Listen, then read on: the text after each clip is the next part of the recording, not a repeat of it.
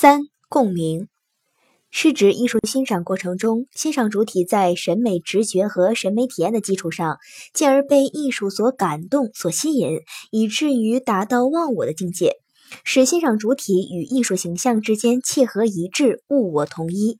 共鸣是欣赏过程中的情感、想象等诸多心理功能达到最强烈程度的表现，同时也离不开对作品意蕴的深入感受和理解。共鸣是艺术欣赏活动的高峰和极致。条件：小一，从客体方面说，艺术作品本身必须在艺术水平和思想内容上是优秀的，富有艺术感染力的。歌德的《少年维特之烦恼》问世后，主人公维特对爱情的执着追求和生活的不幸遭遇，深深地打动了不同国度、不同时代的读者，在他们心中产生强烈的共鸣。据说，许多青年模仿了自杀行为。小二。从主体方面讲，则需要具备相应的艺术修养、知识积累和人生阅历。一般在欣赏主体和作品中人物的生活处境、思想情感、人生遭遇十分相似时的情况下才会有。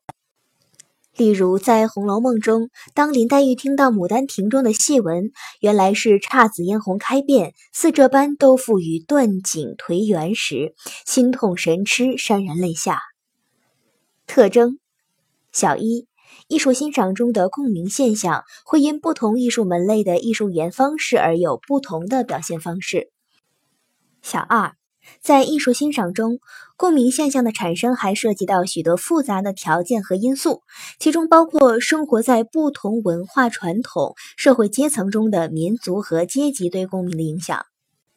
小三。某些优秀的艺术作品，对于不同阶级、民族和阶层的人来说，又都能产生共鸣。这一事实说明，对于人类而言，超越不同民族、阶级和阶层差异的共同美感是存在的。孟子认为，人的美感具有普遍性、共同性，这就是他的共同美感说。